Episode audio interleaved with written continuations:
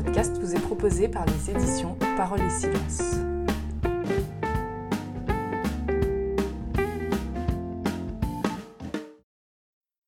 Intéressons-nous aujourd'hui à la figure du cardinal Newman, qui sera canonisé par le pape François le 13 octobre 2019.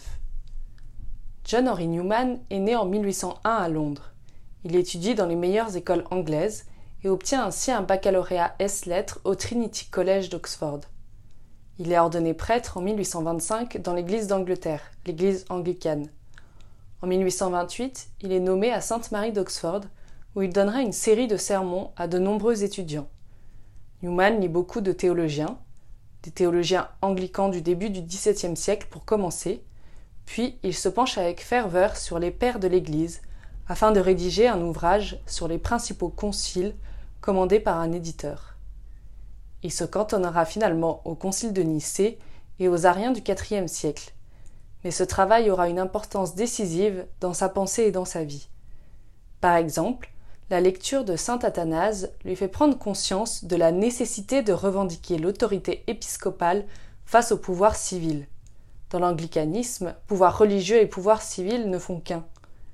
Cette recherche de l'Église primitive se matérialise au sein du mouvement d'Oxford, où Newman et d'autres représentants de l'Église anglicane cherchent justement, en réaction au rationalisme desséché du XVIIIe siècle, à resituer l'Église anglicane dans la succession apostolique. La publication d'un tract cherchant à réinterpréter les 39 articles au fondement de la foi anglicane dans l'esprit des pères de l'Église rencontre de violentes réactions qui contraignent Newman à se retirer dans un petit village loin de ses agitations. Le passage de Newman à l'Église catholique se fait en octobre 1844, au beau milieu de l'écriture d'un ouvrage sur le développement du dogme. Il dira des années plus tard La véritable raison pour laquelle je me suis fait catholique a été que l'Église catholique romaine actuelle est la seule Église semblable et très semblable à l'Église primitive, l'Église de saint Athanase. Avant et après sa conversion, Newman a abondamment développé sa pensée. Sa conception de la conscience est un aspect particulièrement important, repris d'ailleurs par de nombreux aspects au Concile Vatican II. L'homme moderne donne une importance cruciale à la conscience, et l'Église également, même si elle met en garde contre le danger de déviation subjectiviste. Joseph Ratzinger, Benoît XVI, écrit que chez Newman, la conscience est l'objet d'une attention dont on avait perdu l'habitude dans la théologie catholique, sans doute depuis saint Augustin. Chez Newman, il n'y a évidemment pas d'opposition entre le primat de la connaissance et celui de la vérité. Mais la présence perceptible et impérieuse de la voix de la vérité se trouve dans le sujet lui-même.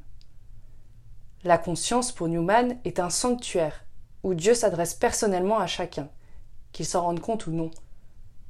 Mais alors, que se passe-t-il si la conscience fait fausse route, si elle se trompe? La conscience nous impose de chercher la vérité, mais cela ne signifie pas qu'elle se trouve de façon limpide et aisée. Newman la compare à un messager de Dieu qui parle à travers un voile. Il y a besoin de déchiffrer. La conscience a également besoin d'être éduquée pour ne pas parvenir à une conception fausse. Ainsi, l'Église peut être d'une grande aide, puisqu'elle est le témoin des droits et devoirs inaliénables de l'homme. Prenons ensuite pour terminer la question de la papauté, ou plus largement de l'obéissance au magistère. Comment est-ce compatible avec le primat de la conscience?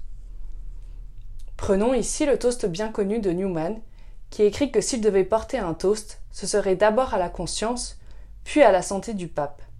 Selon ce qui vient d'être dit sur la pensée de la conscience chez Newman, il apparaît clairement que ces mots ne permettent pas de conclure une opposition entre la conscience et la voix du pape, ce qui est trop souvent fait.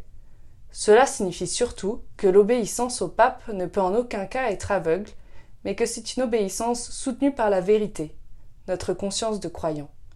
Tous deux sont au service de la vérité, c'est-à-dire au final le Christ. Si ce bref aperçu très incomplet du cardinal Newman et de sa pensée vous a donné envie d'en savoir plus, vous pouvez lire le remarquable ouvrage de Communio, La sainteté de l'intelligence, qui rassemble les meilleurs connaisseurs du théologien pour proposer un solide panorama de sa vie, de son œuvre et de sa pensée. À bientôt!